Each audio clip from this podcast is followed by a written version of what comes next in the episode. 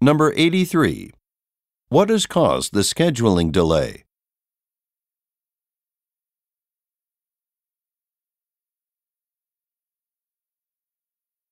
Number 84.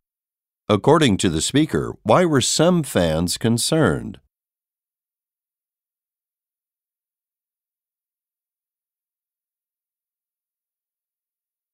Number 85.